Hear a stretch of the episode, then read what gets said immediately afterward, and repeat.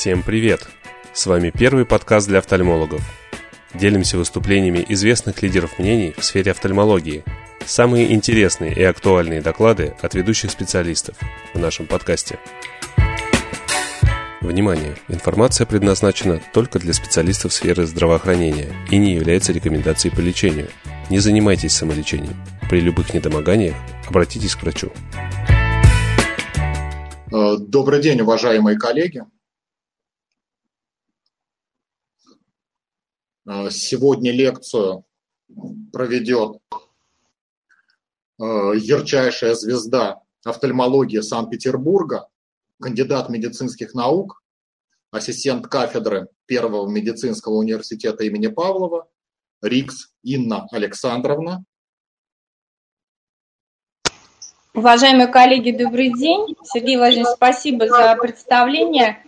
Э, к сожалению, мы поняли, что когда я включаю свой звук в своем компьютере, и мы подключены все вместе, есть наводка определенная, я буду выключать звук, когда мы вдвоем в эфире. Я хотела бы представить Сергея Владимировича Труфанова, прекрасный доктор, прекрасный офтальмохирург, доктор медицинских наук, и э, он сегодня начнет э, наш вебинар. Я надеюсь, мы вас не очень загрузим информацией, которую мы подготовили, но, с другой стороны, очень надеюсь, что будет это интересно для вас. А, Сергей Владимирович, вам слово. Да, спасибо. Да, спасибо. О дисфункции мебомиевых желез известно с середины 80-х годов прошлого века. Актуальность заболевания за последние годы, его значимость возрастает, особенно учитывая причинно-следственную связь с синдромом сухого глаза. В клинической же практике часто заболевание недооценивается, не диагностируется, следовательно, не назначается адекватное лечение. Заболевание имеет хроническое течение, механизмы его развития до конца не изучены, поэтому главным образом терапия является симптоматической, то есть требует периодических курсов, и терпения пациента, то есть его комплаентности, так называемого приверженности к лечению. Впервые упомянул о железах в хрящах век еще древнеримский врач-философ Гален в, 2000, в 200 году нашей эры. Впервые опубликовал детальные данные о этих железах Генрих Мейбо в 1666 году. И они получили его имя. Э, эти, эти железы расположены в верхнем и нижнем хрящах века. Их выводные паротоки открываются в зону интрамаргинального края. Как известно, край века имеет ширину 2 мм, у заднего края расположено кожно-слизистое соединение за мебомиевыми железами. Это место, где конъюнктива века переходит в кожу века. И перед этим кожно-слизистым соединением находятся вводные отверстия мейбомиевых желез. Об этом немножко еще подробнее. Перед мейбомиевыми железами расположена так называемая серая линия, которая представляет собой э, границу соединения э, кожно-мышечной и конъюнктивально-хрящевой пластинок век. Э, такой цвет она приобретает за счет волокон орбикулярной мышцы, мышц реолана, которые ответственны в том числе и за э, сокращение и выделение секретами бомиевых желез. Край века содержит три типа железистых структур. Это железы Цейса, сальные железы, э, железы Моля, которые на вставке нижней на рисуночке. Эти железы, железы моля потовые, они вместе с железами цейса открываются в фолликулы, волосяной фолликул. Мебомиевые железы – это специализированные крупные галокриновые сальные железы. Они расположены параллельно в один ряд с равномерными промежутками в хряще верхнего и нижнего века, не контактируют с волосяными фолликулами, секретируют продукт, секреторный продукт мейбомиевой железы называется мейбум, И он отвечает за повышение стабильности слезной пленки и препятствует ее избыточному испарению. Также считается, что секрет мебомиевых желез э, способствует более плотному смыканию века, век во время сна. Э, выводные отверстия мебомиевых желез имеют такой концентрический кольцеобразный рисунок. Э, а, э, это происходит за счет концентрического расположения слизистой оболочки, дистальных ацинусов, волокон мышцы риолана и соединительной тканной оболочки железы. Э, с возрастом при дисфункции этот кольцевидный рисунок стирается. Кроме того, важным анатомическим ориентиром является так называемое место слизисто кожного контакта, где край конъюнктивы встречается с э, кожным краем века, расположен на это место за мейбомиевыми железами.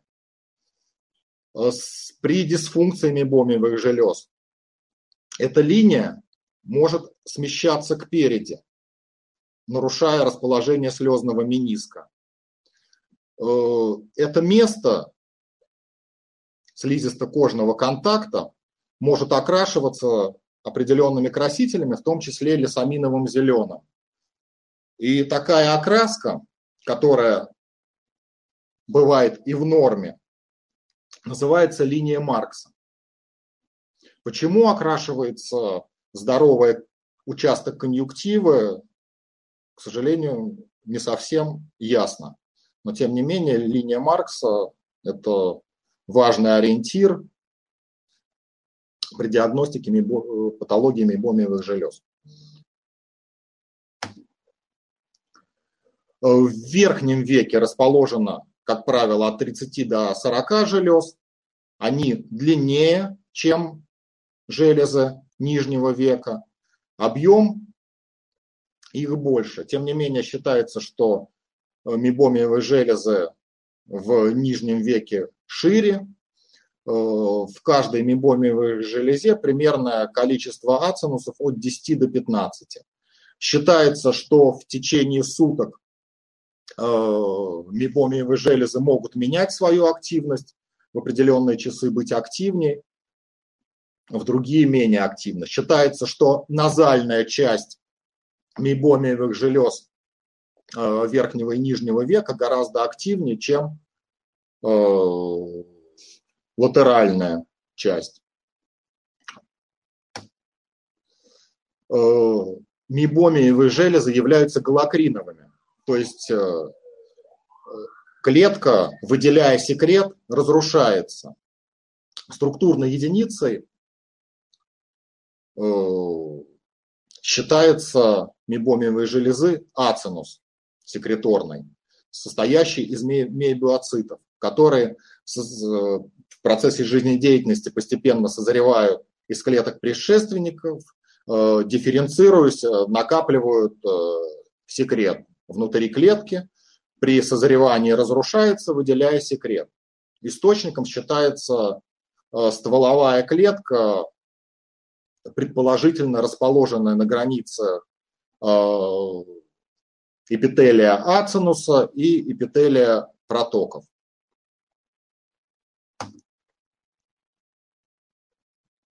Каждая железа состоит из ацинусов, содержащих мебиоциты, боковых протоков, которые открываются в центральный проток и выводную часть основного протока. Э, мейбум выделяется на край века за счет мышечного сокращения мышц риолана во время его движения, то есть во время моргания главным образом. Для мейбомиевых желез характерна высокая степень иннервации, они регулируются андрогенами, эстрогенами, а, прогестинами, ретиноевой кислотой, факторами роста и нейротрансмиттерами. Секрет мейбомиевых желез состоит из сложной смеси различных видов липидов. Это холестерин, восковые эфиры, диэфиры, триацеглицерин, свободный холестерин, свободные жирные кислоты и фосфолипиды. Секрет мейбомовых желез распространяется на слезную пленку и включает в себя белки. Липидная смесь в норме имеет диапазон плавления от 19,5 до 40 градусов, что обеспечивает текучесть липидной смеси на поверхности века. Ну и в том числе роговицы, температура которой около 33,5 градусов. А, при изменении качества секрета мебомиевых желез изменяется температура правления и может меняться, соответственно, распределение слезной пленки, липидного слоя по поверхности слезной пленки. Э, толщина липидного слоя может быть от 15 до 160 нанометров. Э, поверхностный слой липидной пленки неполярный, внутри он полярный и контактирует с водной фазой, содержащей протеины, соли, формирующие гель, и муцины. Э, в липидный слой могут встраиваться белки, считается, что они э, регулируют поверхностное натяжение липидной слезной пленки. На сегодняшний день основной теорией, основным механизмом э, обструктивной формы, наиболее часто встречающихся э, дисфункций мебомиевых желез, считается так называемая протоковая теория. Эта теория продекларирована Э, рабочей группой международной по изучению дисфункции мебомиевых желез, результаты которых опубликованы в 2011 году. Э, эта теория заключается в том, что э, протоки, то есть выводные отверстия протоков мебомиевых желез, покрытые неороговевающим плоским эпителием, при их дисфункции начинают повышенно кератинизироваться, сильнее ороговевать, и возникает обструкция выводных протоков. Кроме того, избыточное количество ороговевших погибших клеток может скапливаться в мейбуме. Э, он становится более вязким. В связи с обструкцией выводного, то есть устья выводного протока, мейбум выделяется в меньшем количестве, он возвращается в ацинусы, происходит дилатация как протоков, так и ацинусов, частичная их атрофия, э, железа перестает нормально функционировать, возможно ее частичная деструкция. Вот на сегодняшний день какова основная, основная основополагающая теория, теория развития, развития дисфункции Э, Сергей Владимирович, можно я вас перебью? Вот недаром два лектора, тут люди возмущаются, отключите второго. Я работаю, я работаю, доктора, я не буду выключаться, я могу выключить камеру, звук я выключаю, но я хотела бы вот обратить внимание. Дело в том, что сейчас вы прослушали ту теорию, которая озвучена действительно в экспертной группе по изучению э, дисфункции мебоми желез, но есть еще другая э, теория, связанная со стволовой клеткой. Я думаю, что наша аудитория Э, ну, может быть, кто-то знаком, но в основном не знакома с этим. Вот я бы Сергея Владимировича попросила рассказать, потому что теория действительно очень интересная, и в дальнейшем я буду, когда рассказывать о том, как лечить, а, вот это будущее с лечением дисфункции мебоми желез будет э, связано именно с этой теорией. Ну, действительно, ну, действительно такая теория существует. Э, эта теория была опубликована Э, группа исследователей из Соединенных Штатов Америки в 2017 году.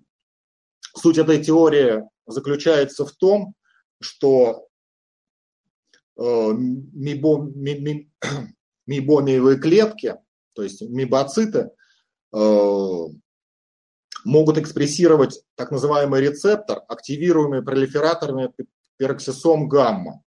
Такой рецептор также встречается в адипоцитах, Э, в клетках сальных желез кожи, э, инсулин продуцирующих клеток. Э, этот рецептор ответственен как за нормальную дифференциацию этих клеток галакриновых, так и за качество выделяемого ими секрета. Поэтому считается, что их нарушение может влиять на нормальную функцию мебомиевой железы. Кроме того, в этой теории важное значение придается клеткам-предшественникам мибоцитов. Считается, что под воздействием вредных внешних факторов, которые являются известными при дисфункции мебомиевых желез, может э, происходить истощение этих клеток, в результате чего мибоциты нормально не развиваются, и также возникает дисфункция мебомиевых желез. То есть вот такая теория предложена. Э, одним из интересных моментов этой теории является то, что на сегодняшний день, в принципе, существуют препараты, которые являются агонистами этих пар гамма-рецепторов и используются для лечения диабета. Теперь немножко об, об определении. Э, термин дисфункция мебомиевых желез, его описание впервые появился в середине 80-х годов. Также долгое время параллельно существовали такие термины, как задний блефорит, болезнь мебомиевой железы, мейбомиид и ряд других. На сегодняшний день э, рабочей группой по изучению дисфункции мебомиевых желез предложен термин, который считается основным на сегодняшний день, что дисфункция мебомиевых желез – это хроническая, диффузная патология мебомиевых желез, обычно характеризуемая обструкцией выводных протоков и качественным и количественным изменением секреции желез. Ее следствием можно, может стать нарушение слезной пленки, симптомы раздражения глаз, клинически выраженное воспаление и заболевания поверхности глаз. Э, рабочая группа по изучению мембомиевых желез также обращает внимание, что, еще раз, патология диффузная, то есть должна затрагивать значительную часть мембомиевых желез, а не одну или две, там, как при холязиуме, допустим, э, что воспаление в этиологии не доказано, что задний краевой блефорит является не синонимом, но может быть и иметь место на развитых стадиях заболевания, осложнять и сочетаться с дисфункциями мебомиевых желез. Э, дисфункция мебомиевых желез является частным случаем заболевания мебомиевых желез. Кроме того, к заболеваниям мебомиевых желез относятся э, врожденные патологии, врожденные пороки их развития, неопластические заболевания, острое инфекционное воспаление и ряд других, к которым может относиться тот же и холязион, и внутренний гардеолум. Э, в дисфункции мебомиевых желез важная роль относится наиболее и наиболее часто встречаются обструктивные формы э, поражения, об э, этиологии, этиопатогенезе, которых мы говорили. В развитых стадиях дисфункции мебомиевых желез во всех случаях наблюдается поражение, то есть нарушение слезной пленки, раздражение глаза, выявляемые клинические признаки воспаления и поражение поверхности глаза на фоне синдрома сухого глаза.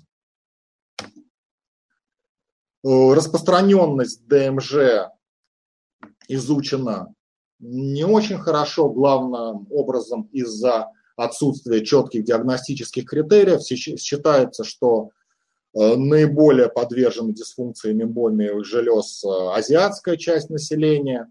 Среди европейцев может достигать 20%. И наблюдается высокая корреляция дисфункции мембольных желез с синдромом сухого глаза. Факторы риска развития дисфункции мембомиевых желез можно разделить на местные, системные, медикаментозные и влияние факторов окружающей среды, к которым относятся климатические условия, э, микроклимат э, в помещениях. Также сюда можно отнести работу длительную с мониторами, когда частота моргания э, изменяется. Э, к местным факторам относится передний блефорит, синдром сухого глаза, использование контактных линз, э, демодекс, татуаж век, синдром вялых век, анаридия, дегенерация Зальцмана, ихтиоз, трахома. Сергей Владимирович, вот тут вот все хорошо, я не знаю, коллеги, кто слышит, кто не слышит, но все понятно вроде татуаж, демодекс, все мне понятно. А вот аниридия, как, как вот, как аниридия и дисфункция мебомиевых желез, вот расскажите, пожалуйста. А татуаж, а татуаж действительно понятно? Ну, мне да, не знаю, как вот будут задавать э, коллеги вопросы, но вот аниридия, я догадываюсь, ну вот попробуйте объяснить всем, да, спасибо. Анаридия здесь подразумевается э, как э, врожденное состояние, которое сочетается также э, с другими поражениями поверхности глаза, в том числе дефицитом лимбальных клеток. То есть здесь может быть и иметь место и врожденные изменения в дифференцировке орговевающих эпителиальных клеток, мебомиевых желез. Кроме того, имеются работы, говорящие о том, что у пациентов с врожденной анаридией имеется высокий уровень в слезе провоспалительных цитокинов, которые также могут играть существенную роль в развитии и прогрессировании дисфункции мебомиевых желез. Э, одним из важных факторов риска э, считается ношение контактных линз. Тут э, ситуация э, двоякая. То есть, с одной стороны, известно, что э, при длительном ношении контактных линз возможны атрофии мебомиевых желез, которые могут уже начинаться у отдельных индивидуумов через полгода ношения этих линз. Липиды могут откладываться на контактных линзах. А с другой стороны, известно, что э, хорошо функционирующие мебомиевые железы, э, их липидная нормально распределяющаяся пленка улучшает э, то есть переносимость контактных линз, потому что многие случаи непереносимости как раз связаны с дисфункциями мебомиевых желез. К системным факторам относятся риска дефицит андрогенов, менопауза, пожилой возраст, синдром Сьогрена, высокий уровень холестерина и липопротеидов высокой плотности, псориаз, атопия и ряд других состояний.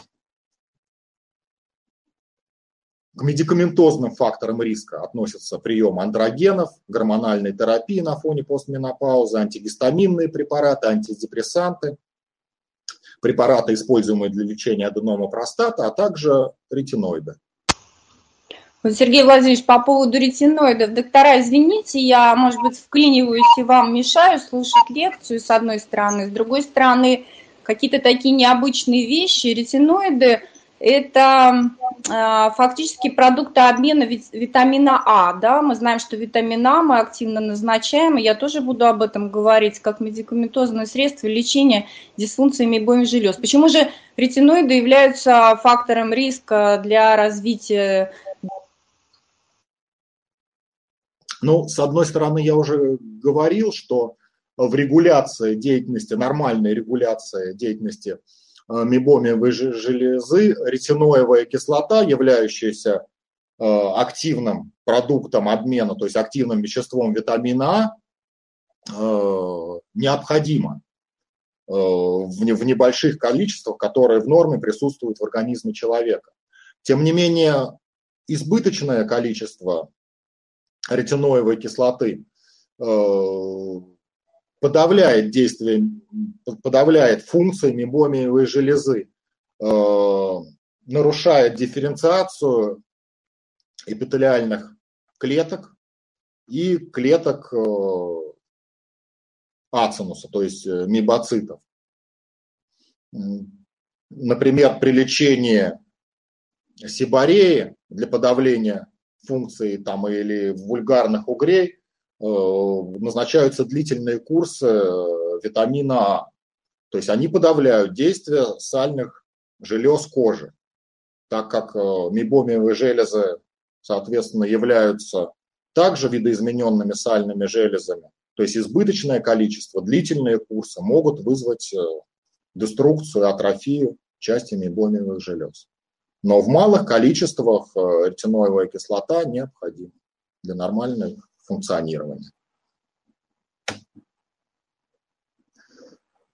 Теперь о диагностике дисфункции мейбомиевых желез. Основными жалобами, когда они появляются, являются жалобы на жжение, слезотечение, покраснение глаза, раздражение и нестабильное плавающее зрение – в большинстве случаев это жалобы, аналогичные тем, которые появляются при синдроме сухого глаза. Так как на развитых стадиях дисфункции мебомиевых желез, как правило, синдром сухого глаза возникает, так называемая э, его форма с нарушением испарения, то иногда трудно отдифференцировать э, эти симптомы, непосредственно связанные с дисфункцией, желез или с синдромом сухого глаза. Тем не менее, жалобы едины, поэтому целесообразно использовать имеющиеся, хорошо зарекомендовавшие себя опросники э, при заболеваниях поверхности глаза и при сухости глаза.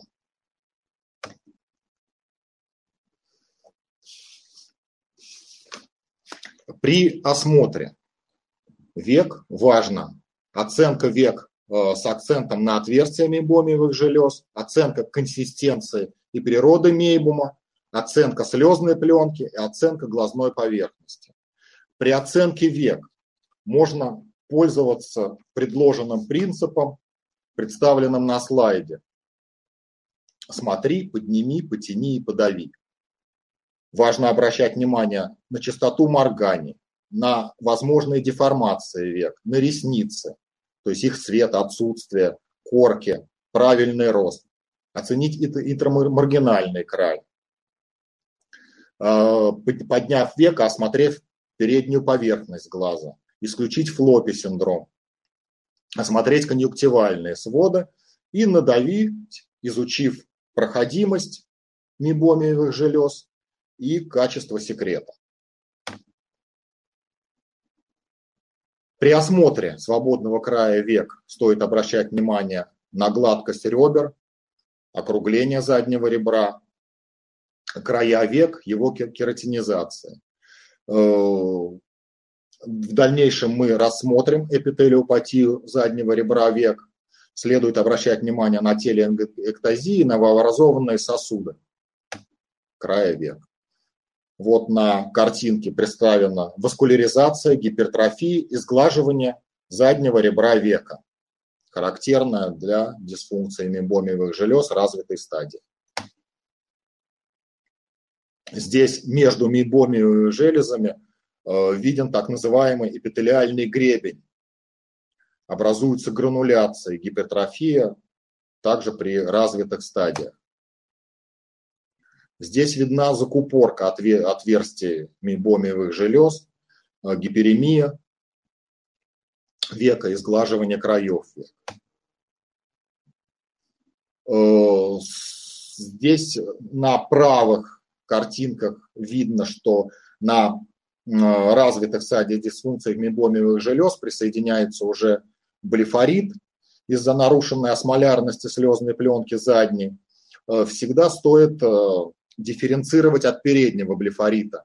Э, верхняя э, левая картинка, где поражаются волосяные фолликулы. Как правило, это связано с бактериями консаминалами, э, золотистым стафилококком и эпидермальным, и индивидуальные реакции больного на токсины, то есть иммунологический ответ и антигены клеточной стенки.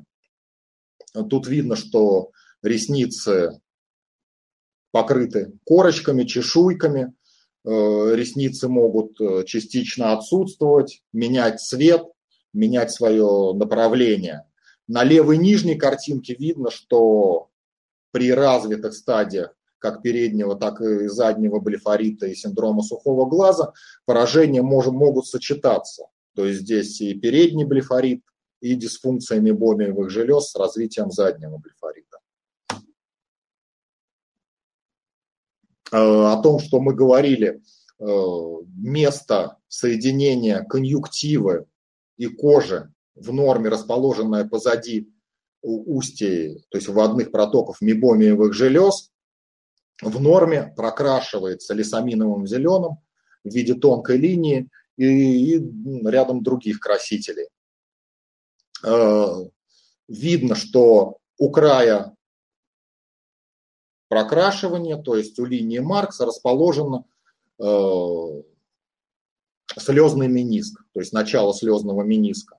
При дисфункции мебомиевых желез э, граница соединения конъюнктива и кожи, то есть линия Маркса, может смещаться ближе, а иногда и к переди от мейбомиевых желез. Соответственно, смещается и слезный мениск, граница слезного мениска, и липиды выделяются не на поверхность слезной пленки, а как бы внутрь слезного мениска нарушается их э, распределение, нарушается слезная пленка и ее смолярность.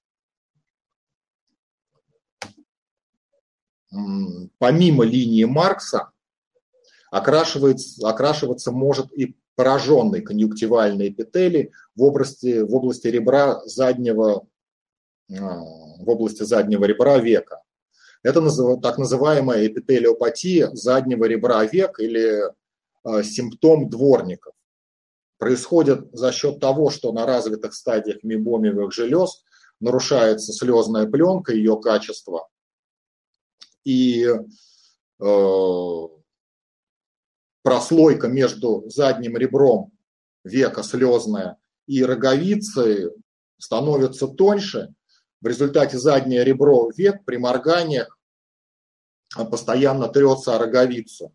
Эпителий конъюнктива в, этом, в этой зоне слушивается и прокрашивается.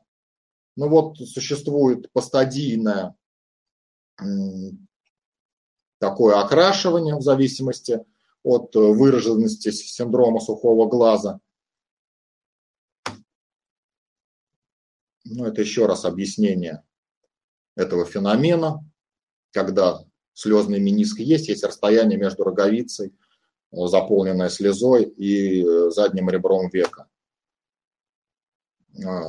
Здесь видна измененная линия Маркса, которая располагается близко и частично заходит на мейбомиевые железы при дисфункции мейбомиевых желез, а также расширение этой линии Маркса, которая, э, по-видимому, может быть связана с э, вот, эпителиопатией, с так называемым синдромом, э, симптомом дворников.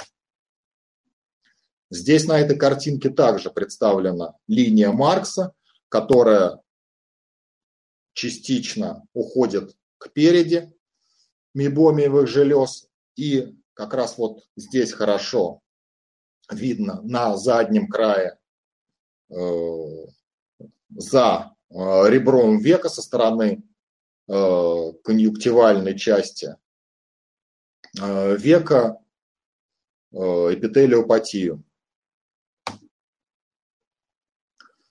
Теперь, осмотрев край века, нужно оценить функцию мебомиевых желез и качество секрета. Тест, как правило, проводят при помощи щелевой лампы, аккуратно надавливая большим пальцем на края века, наблюдая за выделениями в заводных протоках мебомиевых желез.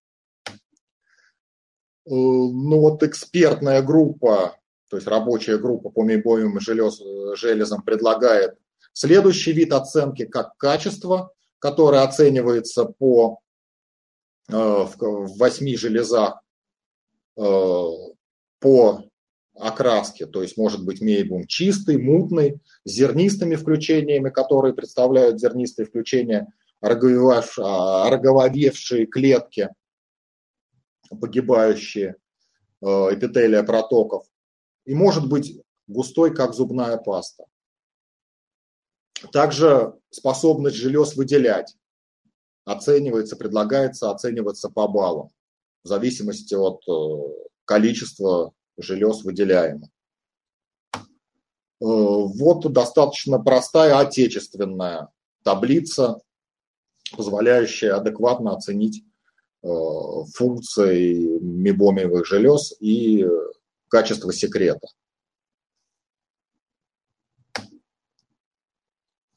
Вот здесь на картинке представлена норма, когда секрет, обозначенный звездочками, прозрачен, присутствует в небольшом количестве на краю века.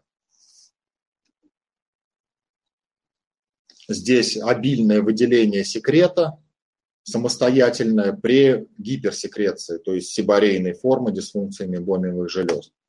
Здесь выдавленный секрет, который непрозрачный. Здесь секрет уже вязкий. Секрет может быть представлен и вот в таком обильном количестве при выделении. Э, после обычного существует аппаратно-инструментально, которые позволяют оценить как э, качество липидного слоя, так и структуру мебомиевых желез, э, а также качество секрета. Но в большинстве случаев эти методики мало доступны в общей клинической практике. Сергей Владимирович, вот э, я тут коллег читала, вам было некогда, пока вы говорили. Я пока буду загружать свой кусочек презентации.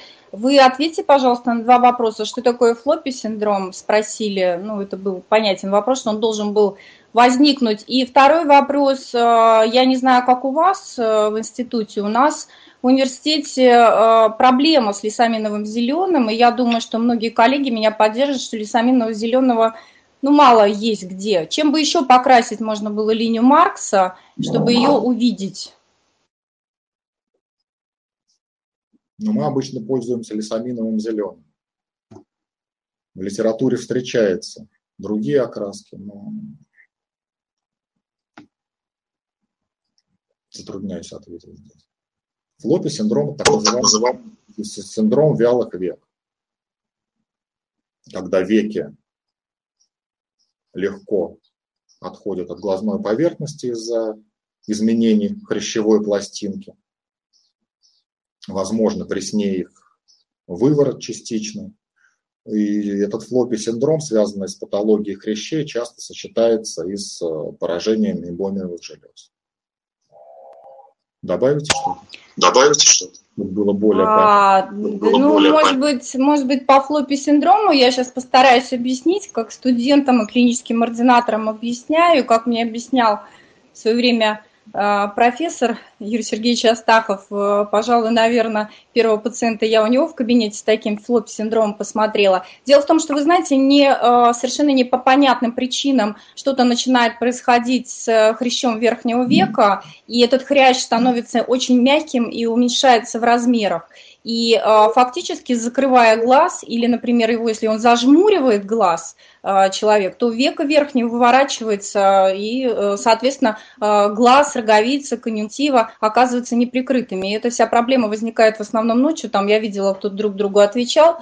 А, на эти вопросы. И действительно правильно указали, что ночью, потому что ночью человек пытается спать с закрытым глазом, но вот не всегда удается. Что касается вот лисаминового зеленого, на самом деле прекрасная эта линия Маркса, а, окрашивается флюоресцином. Я про флюоресцин буду говорить, и его вы можете прекрасно использовать, потому что лисаминовый зеленый с ним как-то более проблематично, я знаю.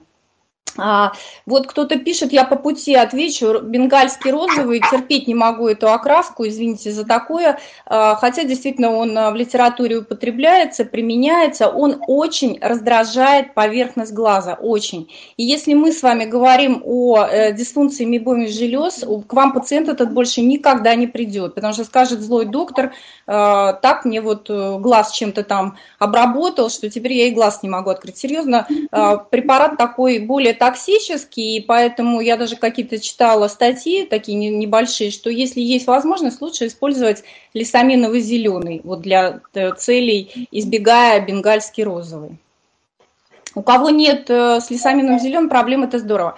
Значит, что касается дальше, переходим к нашей теме. Диагностика дисфункции мейбовых желез действительно может быть осуществлена с помощью приборов. Вот здесь вот смотрите, речь идет о мейбомометрии.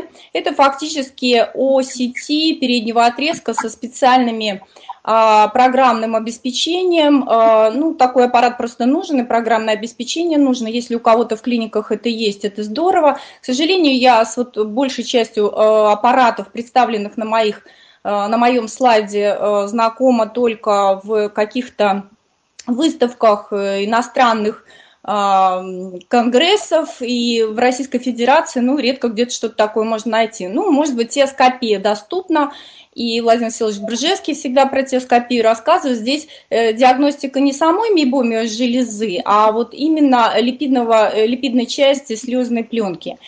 Эвапориметрия хорошая вещь, и э, про нее тоже было очень э, много доложено на а, Еврокорни в 2019 году, это фактически измеряется количество испаренной слезы с поверхности глазного яблока. Но все коллеги иностранные говорили в один голос, что очень э, дорогое это оборудование, дорогие расходные материалы. Ну вот не уверена, что когда-то особенно в настоящее время они к нам дойдут, но будем надеяться. То есть вот, вот такие варианты диагностики э, современные существуют, и их разрабатывают эти аппараты. Я думаю, что-то дальше новое мы получим.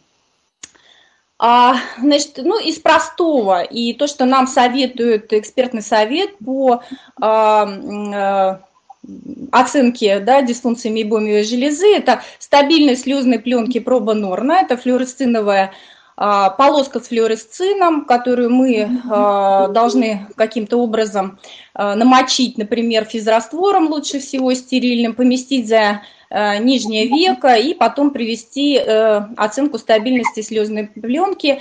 По данным Бржевского и Сомова, нижняя граница разрыва слезной пленки составляет 11 секунд у здоровых людей, поэтому будем ориентироваться, что 11 секунд – это норма, все, что ниже – это плохо, все, что выше – это хорошо. Дальше мы э, проводим э, измерение слезопродукции по э, Ширмер-1, как правило, применяется. Я вот здесь указала, что такое проба Ширмера-2. Она проводится с анестезией и измеряется основная слезопродукция. Ну, редко мы в клинике, честно говоря, ее проводим, поэтому вот проба Ширмера 1 без анестезии, поэтому здесь обязательно помните, что если до, этого, до этой пробы вам по каким-то причинам необходимо было закапать э, обезболивающий препарат, то ничего у вас не получится, и пробу Ширмера вы не проведете, да, вот ту, которую вы запланировали. А, составляет она э, в норме где-то вот до 12 миллиметров. Следующий слайд я, наверное, показываю в основном для клинических ординаторов или докторов, которые только-только стали работать. Напоминаю, как ее делать. Проба Ширмера проводится, повторяю, при закрытых глазах. В течение 5 минут мы оставляем э, нашего пациента в покое и дальше смотрим, что полосочка должна намочиться от 15 до 20 миллиметров. Все, что меньше это нехорошо, все, что больше, тоже большой вопрос, хорошо ли, потому что мы знаем, что при э, ситуациях, когда идет синдром сухого глаза, вот его начало, идет такая гиперпродукция определенная слезы, и действительно слё, полосочка может намочиться еще больше, чем нужно. Да? Здесь, конечно, нужно дифференцировать и смотреть на все остальные а, пробы, которые мы проводим, и тот осмотр, про который Сергей Владимирович рассказал. Вот посмотрите, пожалуйста, на эту картинку. Это Оксфордская шкала. Дело в том, что сейчас мы про нее будем все время э, говорить. И э, шкала DEWS еще так называемая существует, но она э, менее удобна, я бы так сказала, для себя, хотя вы можете посмотреть в интернете, она есть. Вот я вам хотела бы рассказать про эту Оксфордскую шкалу. Фактически глаз делится на три части. Две части, назальная и темпоральная часть конъюнктивы и роговица. Вот посмотрите, да, а, баллы, если ничего не красится, это 0, минимальное окрашивание 1 и так далее до 5, когда тотальное прокрашивание. И каждая из трех зон а, оценивается в 5 баллов, то есть максимум 15 баллов. Вот это запомните, потому что дальше я буду а, говорить вам о том, как оценивается по этой шкале а, определенные стадии дисфункции мейбомия желез, и вот э, возвращаясь к этой шкале, вам будет понятно, а, как же мы смотрим пациента. Да? То есть фактически вы, сделав, прокрасив, посмотрев линию Маркса, вы потом а, сделали пробу Норна, и тут же вы оценили вот, вот эту вот Оксфордскую шкалу. Все очень удобно и быстро. Поэтому посмотрите, вот как нам трактует международная группа по изучению дисфункции мейбоинг желез первую стадию. Как правило, пациенты не жалуются, и, как правило, на этой стадии они к вам попадут с какими-то другими проблемами, то есть придут на что-то другое жаловаться, но вы, если вы а, внимательно посмотрели этого пациента, вы можете найти да, вот эти минимальные изменения секреции а, мейбомиевых желез и поставить этот диагноз. И э, не буду повторяться, Сергей Владимирович уже все хорошо рассказал. Вот те вот вещи, которые были оговорены, если вы найдете и назначите соответствующее лечение, про которое я буду дальше говорить, и вы а, будете очень хорошим, ответственным доктором, который, так сказать, вот попытается вылечить эту дисфункцию на самой-самой стадии ранней развития ее. А вторая стадия. Посмотрите, что тут добавляется. Клинические признаки. Появляются минимальные изменения края века и незначительные изменения секреции, имеется в виду мейбомиевые железы.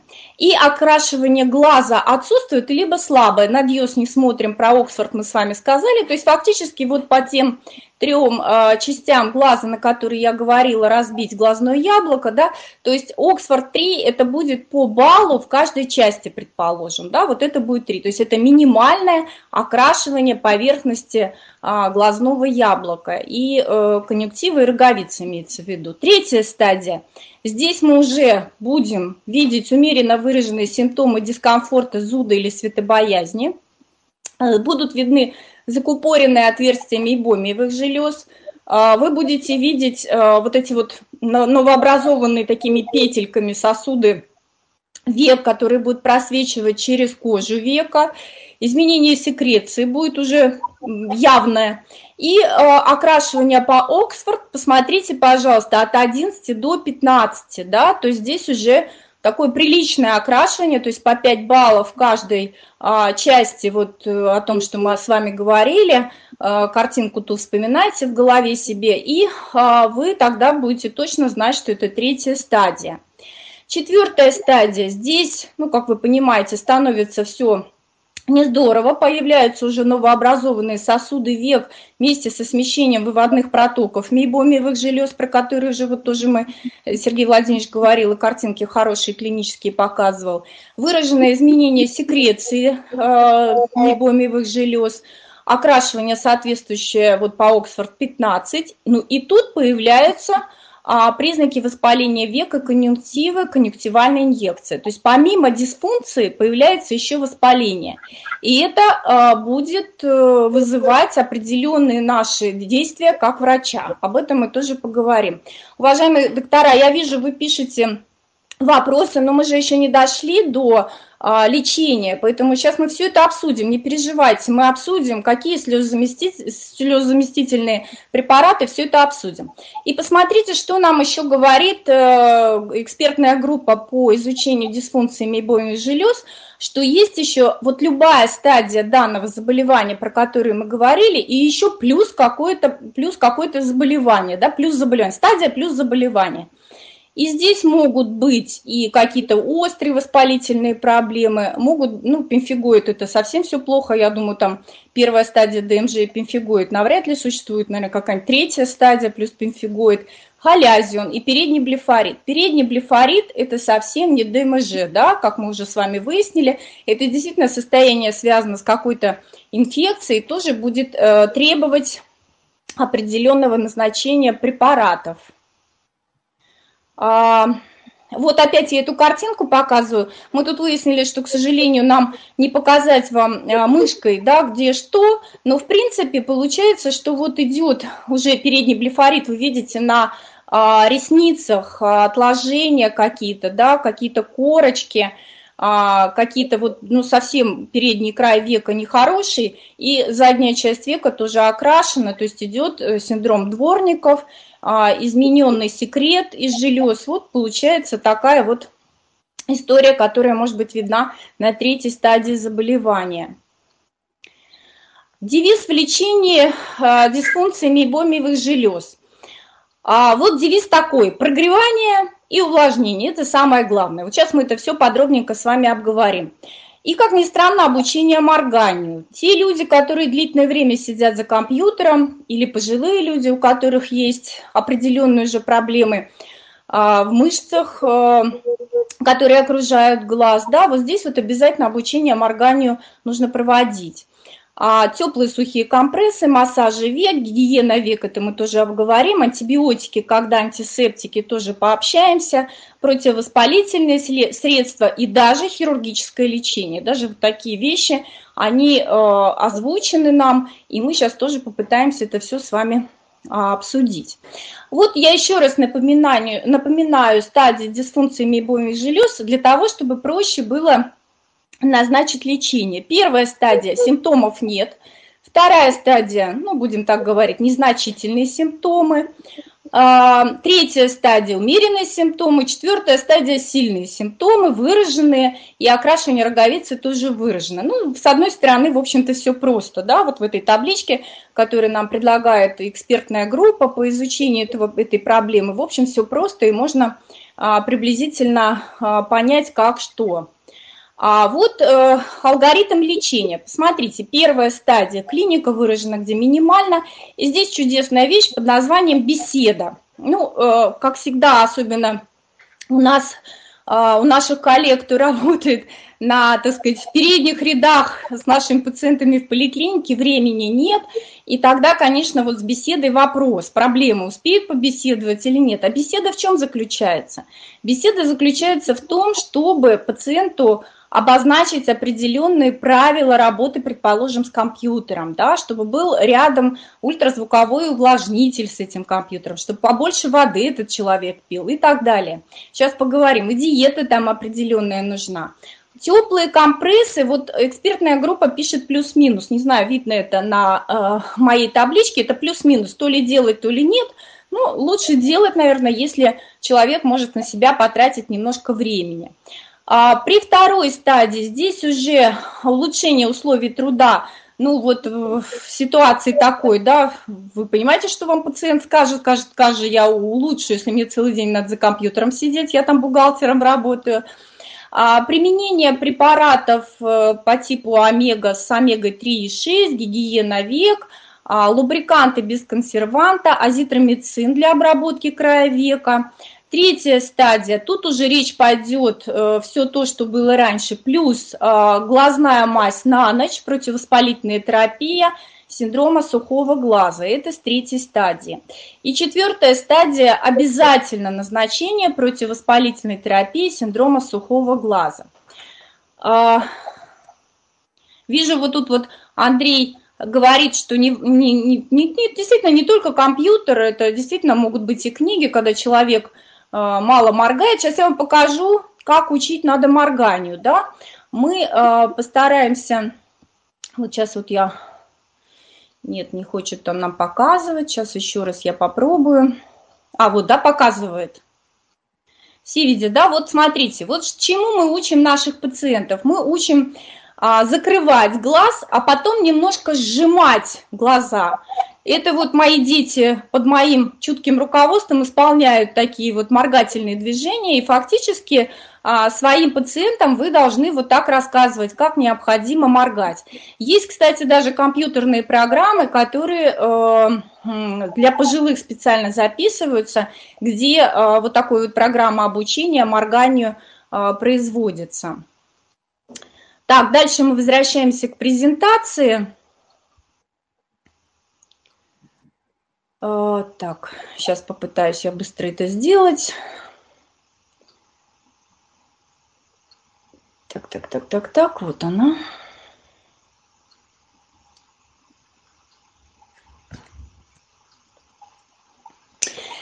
Теплые компрессы на веки. А, в 2008 году коллегами а, английскими была проведена очень хорошая работа Блэки Корби а, которые доказали, что вот эти вот влажные, теплые компрессы, которые мы довольно часто раньше назначали используя, предположим, какие-то там полотенчика, да, какая-то тряпочка, мы рассказывали пациентам, в общем-то, без, бесполезны. Смотрите, температура компресса должна быть 45 градусов. А, ну, это довольно тепленькая такая вода, да, которую не всегда пациент э, даже наберет и сделает. Может быть, какие-то дотошные люди есть и померят эту температуру. Плюс вот этот компресс а, нужно менять каждые 2-3 минуты. Ну, не совсем это а, исполнимо для наших пациентов. Да? Я думаю, что большая часть просто положит вот эту теплую какой-то полотенчика на веки и этим ограничится. Знаете, он придет к вам и скажет, вот, доктор, вы мне назначили, а толку с этого мало. А потому что действительно толку мало, потому что теплый компресс очень быстро остывает. А что предлагается сейчас? Предлагается все-таки сухое прогревание века. Для этого картинки вот здесь у меня внизу есть. А для этого предлагаются варианты какие? Маски, которые саморазогревающиеся. Дальше, маски, а, которые разогреваются в микроволновой печи, там специальный гель, который разогревает, там все написано четко, до какой, э, сколько нужно поставить мощность этой микроволновой печи, как разогреть эту маску. Они э, многоразовые такие маски, и они доступны даже сейчас Российской Федерации. А, была проведена э, недавно такая работа в 2015 году э, японцами, которые доказали, что вот однократное прогревание такой век улучшает слезную пленку только на 30 минут. И смотрите, если повторное нагревание и у здоровых с дисфункциями обоих желез эту пленку улучшает до 8 часов. То есть фактически э, даже, наверное, лечение надо назначать два раза в день э, в начале вот это вот сухое прогревание век. Что мы можем предложить в клинике? У нас вот есть такие очки блефастин, а, и вторые очки, которые предлагаются, э, так сказать, в мире, это липифлоу. Липифлоу, я их видела тоже на каких-то конгрессах импортных и только вот посмотреть, никогда не пользовалась. Но смысл этих очков в том, что помимо нагревания век, они еще делают массаж. А очки блефастин под очковом пространстве создают такую сауну, ну там такой вкладыш э, внутрь вкладывается между веком и вот этими резиновой прослойкой, пропитанной физраствором. И человек сидит, э, греет свои веки в течение 10 минут, а потом доктор делает э, массаж век. И это, конечно, прекрасная процедура, потому что потом люди возвращаются к нам и говорят, давайте еще, потому что очень помогло, стало легче, ушли вот эти все неприятные жалобы, ощущения зуда, дискомфорта и так далее.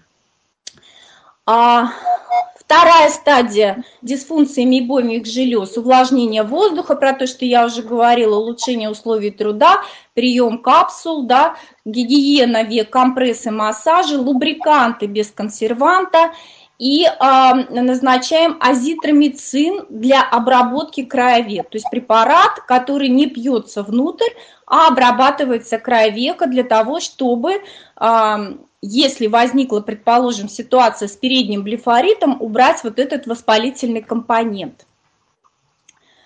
А я по пути тут отвечаю, Гульнара спрашивает, где можно купить такие очки. Очки не зарегистрированы в Российской Федерации, можно купить а, по интернету, можно купить за границей. У меня пациенты покупали в Берлине, стоят 240 евро. Стоили, по крайней мере, осенью покупали. То есть, ну, такая неубийственная цена, и, в общем, можно купить и уже потом с ними дружить. И э, эти очки дома, это всегда удобнее, нежели в клинике. А вторая стадия дисфункции мейбоми желез. Вот э, предлагается, вы знаете, это Т-гель, прекрасный препарат, стерильный. После умывания э, с помощью э, э шампуня детского два раза в день, это обработка век, э, предлагается делать теогеля. Здесь на картинке вы видите, да, делают вот с этой вот ушной палочкой, в принципе, такое тоже можно, но, честно говоря, несколько раз у меня пациенты этой палочкой себе по глазу э, так сказать, вот травму наносили. Поэтому, может быть, лучше даже пальчиком чистым, когда втирает человек века э, этот гель, то э, тоже будет толк хороший, главное его не смывать. Обработка края, края века азитромицином остается. При передних блефоритах, если у вас есть признаки воспаления поверхности глаза, то тоже можно назначать уже даже антисептик. А лубриканты лучше использовать без консерванта и лубриканты, содержащие липидный компонент, такие тоже на рынке есть. Вот посмотрите на второй стадии. Вы прямо сейчас пишите, или потом, когда будете лекцию эту слушать в записи, себе отметьте. Вот вторая стадия дисфункции мейбомиевых желез. Нужно заместить э, водному циновый слой и использовать препараты без консерванта. Такие у нас на рынке есть, и очень хорошо подойдет линейка Урсофарм, это хилокомод и хиломакс комод. Сейчас я а, про каждый препарат немножко расскажу, но вот вторая стадия – это оптимально, хилокомод и хиломакс комод. Посмотрите, хилокомод – это обычная гиалуроновая кислота, а, концентрация 0,1%, но высокая молекулярная масса обеспечивает такую определенную вязкость, что с поверхности глаза она сразу не уходит. И поэтому очень долго находится на глазу, связывая воду и увлажняя глаз. Поэтому хилокомод вот в этой ситуации будет очень хорош. Чем же отличается хиломакс комод? Здесь концентрация чуть больше, 0,2%, и э, препарат обладает свойствами геля. А что дает нашему пациенту такой препарат? Он дает возможность использовать чуть меньше. Раз кратность уменьшается до трех, например, раз, чтобы, э, так сказать, часто не капать другие лекарственные препараты. Да? Вот, вот таким образом можно э, назначать эти лекарства на второй стадии дисфункции мейбомиевых желез. Третья стадия. Здесь уже необходимо к перечисленной терапии добавлять глазную мазь на ночь. И вот здесь уже речь пойдет о противовоспалительной терапии синдрома сухого глаза. У нас, к сожалению, в Российской Федерации даст только циклоспорин – а, есть. Я сейчас вам, у меня специально есть слайд перечисленный, может быть, нас вот люди слушают из разных стран, может быть, что-то другое у вас там есть, и вы тогда спокойно сможете это а, использовать.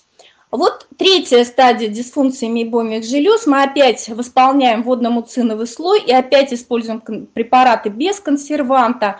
Это препараты на основе гиалуроновой кислоты с гепарином. И здесь нам хорошо подойдет хилопарин комод днем, а парин пос на ночь. То есть фактически там и там содержится гепарин, но немножко в разных э, вариантах. Первый препарат хилопарин комод – это фактически капли – с гиалуроновой кислотой и а, гепарином. И в течение дня пациент он может прекрасно использовать этот препарат, очень хорошо переносится, э, часто его используем, поэтому опыт общения с этим препаратом только положительный. А вот на ночь можно использовать э, парин-поз, который а, в виде мази будет обеспечивать а, такое увлажнение определенное глаза, плюс еще оказывать противовоспалительное действие и обеспечивает пролиферацию клеток роговичного эпителия. Как вы помните, а, при, если вспомнить табличку Оксфордской шкалы, окраска там будет такая достойная, да, повреждение глаза и конъюнктивы, и роговицы будет очень выраженная. Поэтому здесь паринпост то, что необходимо пациенту. Четвертая стадия противовоспалительной терапии, я вам уже говорила. Так, вот она, посмотрите. Вот этот слайд я вам привожу, опять-таки повторяю, для России нам недоступны, э, кроме циклоспорина, и то не всех концентраций, ингибиторы кальцинерина, да, вот у нас вот такие, только циклоспорин есть. Для Э, Европы. Это а, были доклады на Еврокорне 19. Для Европы активно очень пользуются кортикостероидами мягкими, без консерванта. Здесь они перечислены. Наши доктора, вы знаете, пытаются разбавлять дексаметазон и делать э, более небольшую концентрацию, но это все чревато, off-label, на нас подают суд, на всех врачей, вы знаете, такое бывает, и потом вы никогда не докажете, что вы были правы, и то, что вы хотели помочь своему пациенту, назначая препарат off-label, это не здорово. Поэтому не рекомендую использовать такие вещи. Поэтому у нас с вами остается циклоспорин, кто в Российской Федерации находится, и мы его э, можем назначать при э, вот тех условиях, про которые уже и говорили. А дальше. Лубриканты. Четвертая стадия дисфункции мейбомиевых желез. Здесь э, вот все те же требования, без консерванта. Мы длительно используем эти препараты, поэтому нам нужны препараты, которые не токсически действуют.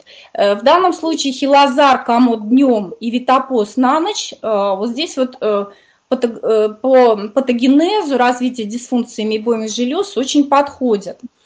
А хилозар комод, э, препарат тоже гиалуроновой кислоты вместе с декспантенолом, хорошо известным всем, который э, обеспечивает восстановление клеток глазной поверхности. Да, и здесь вот хилозар комод очень хорошо подходит. Витапоз. Ну вот Сергей Владимирович уже говорил, и я вопрос этот задавала по поводу витамина А.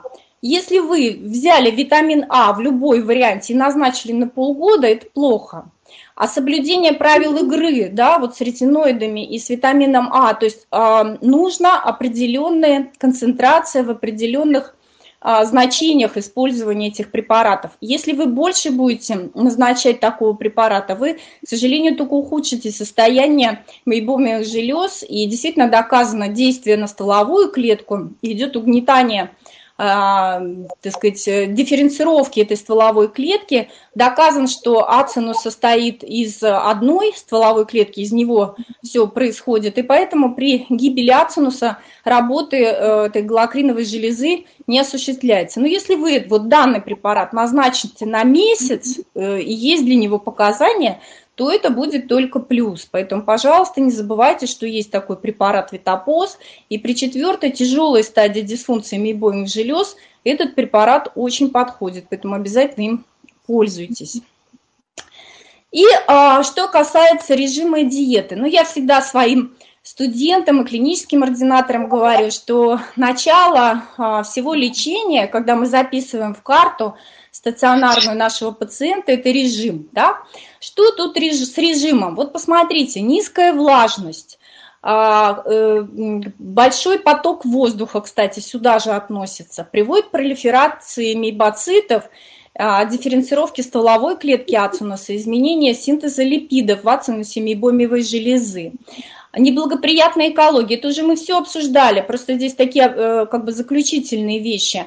А, ношение контактных линз, экран монитора, все это приводит к изменению дифференцировки стволовой клетки мейбоцита ацинуса и приводит к атрофии в результате мейбомиевой железы. Поэтому тут нужно обязательно соблюдать э, баланс, да, контактные линзы это хорошо, но если у человека есть дисфункция мейбомиевых желез, которая не лечится, наверное, все же э, необходимо отказаться от ношения контактных линз.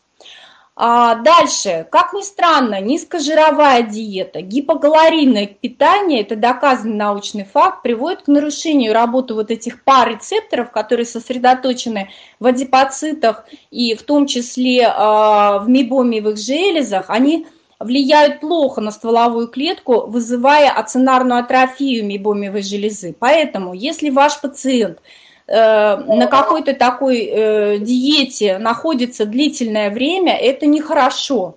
И э, поэтому здесь необходимо, ну, помимо, так сказать, назначения продуктов питания, сейчас мы поговорим про какие, Э, продукты речь идет, еще назначение биодобавок. Что же вот в будущем в лечении дисфункции мейбомиевых желез? Вот как раз лекарственные агонисты вот этих пар гамма-рецепторов, которые будут э, стимулировать э, дифференцировку э, э, стволовой клетки э, мейбоцита. Э, вот препарат, который селективный агонист есть, вот этих пар рецепторов, их э, три, три известно, альфа, бета, гамма – и в глазу, в веке есть только гамма, а, и э, препарат вот есть селективный, повторяю, повторяю, фибрат и тизолидоны еще. Эти вот лекарственные средства пока не существуют для лечения дисфункции мейбомиевых желез, но речь идет о них, может быть, когда-то мы получим таблетки какие-то, которые помогут э, нашим пациентам побыстрее вылечиться от дисфункции мейбомиевых желез. Вот э, такой такое будущее пока на сегодняшний день. Диета. Что в диете? Ну, рекомендуется э, линоленовая кислота, которая содержится в семенах э, чиа, лен и так далее, витамин э, Е, сливочное кокосовое масло, некоторые грибы, другие природные а, а, масла, да, и препараты, биодобавки с омегой-3 и 6. Вот эти продукты, конечно, пациентам с дисфункцией мейбомных желез очень необходимо советовать и необходимо назначать вот из диеты. Гигиена век. Я отдельно не останавливалась, но вот посмотрите, что существует. Мы, у нас с вами доступно мытье век с помощью шампуня, вот, как правило, действительно детского, кто-то там писал. А дальше шампунь плюс ватный диск, шампунь плюс специальная щетка для век. Щетка имеется в виду просто такая щеточка по типу Э, зубной, более мягкие у нее щетинки. И а, вот японская история, я видела эти щетки ультразвуковые для, для ежедневной гигиены, они похожи на ультразвуковые щетки для чистки зубов. Вот кто пользуется, а, там только более такая мягкая щетинка, и они совсем тоненькие, и вот веки тоже можно таким образом обрабатывать. Ну вот в Российской Федерации не продаются такие щетки, я видела только картинки и видела на выставке. Поэтому вот, может быть, где-то не могу вам ответить, сколько стоит, как купить, но вот такие в природе есть. Так, что у нас еще? Гигиена. А, не забывайте, что есть замечательные салфетки Блефаклин, которые а, можно использовать, если человеку, например, недоступно умывание, он где-то находится, не знаю, едет в поезде или летит в самолете, то или на работе это не совсем удобно, то вот салфетки Блефаклин а, можно использовать для того, чтобы обрабатывать край века. Вот на картинке здесь а, написано, нарисовано, как это делать схематически. А, существует так называемая импульсная терапия. Это фактически ксеноновый свет. Вот тот ксенон, который есть в автомобилях, да, в лампах освещения автомобилей, вот тот ксеноновый свет используется для лечения век и дисфункций мейбомиевых желез. А те люди, которые занимались разработкой вот этой импульсной терапии, они э, говорят, что происходит и коагуляция, и абляция поверхностных сосудов, и э, уменьшается выброс медиаторов, и улучшается отток из, мебим, из мейбомиевых желез. Я не работала с этим аппаратом, видела на выставке в прошлом году на Белых ночах у нас даже был семинар. Этот доктор проводил и читал лекцию. Ну, там прекрасные просто результаты. Ну вот, э, по-моему, э, где-то уже есть э, этот аппарат где-то находит, где-то в Москве, я знаю, что коллеги лечат, тоже вроде довольны. Ну, как такая, не знаю, полухирургическая, наверное, какая-то манипуляция. Так, ну и а, вы можете спросить, наверное, может, кого-то вопросы были, я вот не успеваю прочитать. А, вы можете спросить по поводу того, что а, надо ли назначать вот лекарства тетрациклин, доцициклин. Очень часто это написано в литературе. Ну, э, действие сомнительно по всем публикациям. Ну, если кто хочет, вот смотрите, да, здесь э, речь идет не о том, чтобы э, убрать какую-то инфекцию. Это ингибирует синтез липаз, металлопротеиназ, препараты назначать надолго, кроме азитромицина, который назначается в большой дозировке, 1,25 грамма, такие таблетки есть на 5 дней, тетрациклин вот на 20 дней, да, по идее, вот можно пользоваться такими вот э, препаратами. Так, тут я пытаюсь почитать еще вопросы. Ну и дальше. Я, я задам вопрос. А, давайте, да. Какие лечения интересные? интересные. Слезы. слезы. А все-таки а химическое лечение. Возможно, Возможно эффективно, может быть, просто прооперировать вот этой кучей препаратов, тем, какое возможно. А, хирургическое лечение, да, Сергей Владимирович, есть хирургическое лечение. Вот у меня как раз, кстати, следующий слайд я не успела сказать. Действительно, хирургическое лечение, инвазивный метод лечения дисфункции мейбомии желез, но фактически хирургическое. Посмотрите на левую нижнюю картинку, да, как выглядит глаз после этой манипуляции. Я сама никогда этого не делала, но коллеги делают и пишут статьи. А, в принципе, что делают? Цель устранения обструкции протока вот, вот этой вот мейбомиевой железы с помощью зондиков а, такими движениями, как дротик метать, то есть вперед-назад, э, чистят, как бы чистят, да, вот эту мейбомиевую железу. Мне кажется, это довольно сложно, болезненно и, в общем, инвазивно. Не знаю, поможет нет, но у меня впечатление, что, э, мне кажется, после таких вот манипуляций, может быть, даже хуже будет. И это мое мнение, повторяю, опыта у меня такого нет, читала статьи, но вот коллеги докладывают, что вот такой вариант лечения есть, и там, правда, маленькие выборки пациентов, 15 человек, 20 человек, но у них очень хорошие результаты, они их наблюдали до двух лет даже некоторых, у них очень хорошие результаты по вот этому вот лечению. Поэтому, ну, вот, наверное, так. Так, что, вот посмотрите, вот эта табличка а, тоже из а, экспертной, из работы экспертной группы по а, заболеваниям мейбомиевых желез, по дисфункции – а, вот эти состояния, которые обозначены слева в таблице, да, флектены там и так далее, и так далее, а, они могут быть либо причиной, либо вторичными, либо случайными по отношению к дисфункции мейбоевых желез. Это указано вот в этой таблице, это просто перевод вот э, той таблицы, которую нам предлагают коллеги. А, и лечение соответствующее. Я думаю, что вы можете сфотографировать, ну, здесь что нам знакомо? Ну, халязион, например, да, инъекция стероида или иссечение халязина, здесь все просто. Вот тот передний блефорит, про который я говорила. Вот, наверное, так вот. Поэтому эту табличку просто, может быть, сфотографировать и запомнить себе для работы.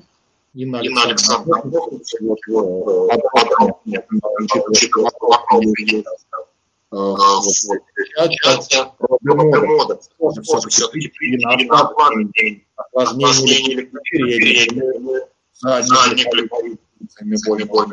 насколько сегодняшний день. Угу. Да, я вижу, Сергей Владимирович, спасибо за вопрос. Я вижу здесь действительно клеща, про клеща этого демодекса спрашивают и так далее, и так далее. Но вот если коротко сказать, а, я а, как-то не сторонник, что есть такой демодекозный а, блефорит, нет такого диагноза. Я считаю, большая часть э, исследователей считает, что есть все-таки симбиоз между клещами и микробами, и это этот симбиоз нарушается при определенных проблемах да, в веках. Ну, вы знаете, что клещей этих больше становится пациентов возрастных, и а, по статистике у 100% э, пациентов старше 70 лет вот этот вот а, клещ есть. Но это не говорит о том, что срочно он вызовет какие-то проблемы со стороны века. И э, исследований много, которые показывали корреляцию между демодексом и дисфункциями обоих желез. Другие говорят, что нет таких корреля корреляций. Вот. Я считаю, что здесь, если этот демодекс находится все-таки, ну, можно его полечить, но он не первичен все-таки, да, он, наверное, у определенных больных какие-то вот осложнения может вызвать. И вот смотрите, вот здесь вот я а, фактически со своими коллегами из международной экспертной группы, да, э, буду солидарна, что, ну, вот, вот такие назначения очень даже хороши, экспертная группа об этом говорит, что скраб э, с маслом чайного дерева возможно использовать. Вот эти скрабы, картинки, которые я здесь э, указываю, они а, не глазные скрабы, это скрабы для лица. Вот, глазных скрабов у нас я не нашла, не знаю, вот, может быть, коллеги из других государств, вот я вижу Грузия, вот Медея Вахтанговна где-то тут у нас висит, слушает нас. Вот, может быть, скажет, может, у них что-то есть там. А у нас такого нет, да, поэтому не знаю. Смотрите, можете назначать своим пациентам. Я назначала, обработку века не делали, и веки становились лучше. Но я назначала это не отдельно, а назначала вместе вот с тем комплексов мероприятий в зависимости от э, стадии дисфункции мейбомиевых желез. Вот, ну вот, наверное, Э, Сергей Владимирович, говорят, плохо слышно и фонит. Это, это из-за моего микрофона. Но, э, уважаемые коллеги, я думаю, что я заканчиваю. Вот спасибо огромное моим коллегам, которые помогали э, на рабочем месте работать с этими пациентами, собирать определенные фотографии. И Дарья Михайловна, и Санасар Сурикович, и Э, Каролина Николаевна, спасибо огромное вам тоже за работу, потому что э, все, что вот сегодня мы докладывали с Сергеем Владимировичем, здесь, конечно, огромная работа не только наша и вот наших коллег, а вообще на самом деле мы э, огромное количество времени посвятили э, чтению э, разнообразной литературы, э, по поводу дисфункции мейбоевых желез. И вот мне кажется, сам себя не похвалит же, никто не похвалит. Мне кажется, что Э, лучше нас теперь дисфункцию мейбомиевых желез не знает никто. И где находится линия Маркса, Сергей Владимирович, мы знаем, по-моему, лучше всех. Так что, если что, обращайтесь, всегда поможем. Ну все, спасибо за внимание. Это был первый подкаст для офтальмологов. Подписывайтесь на нас и будьте в курсе актуальных тенденций и методов лечения в офтальмологии.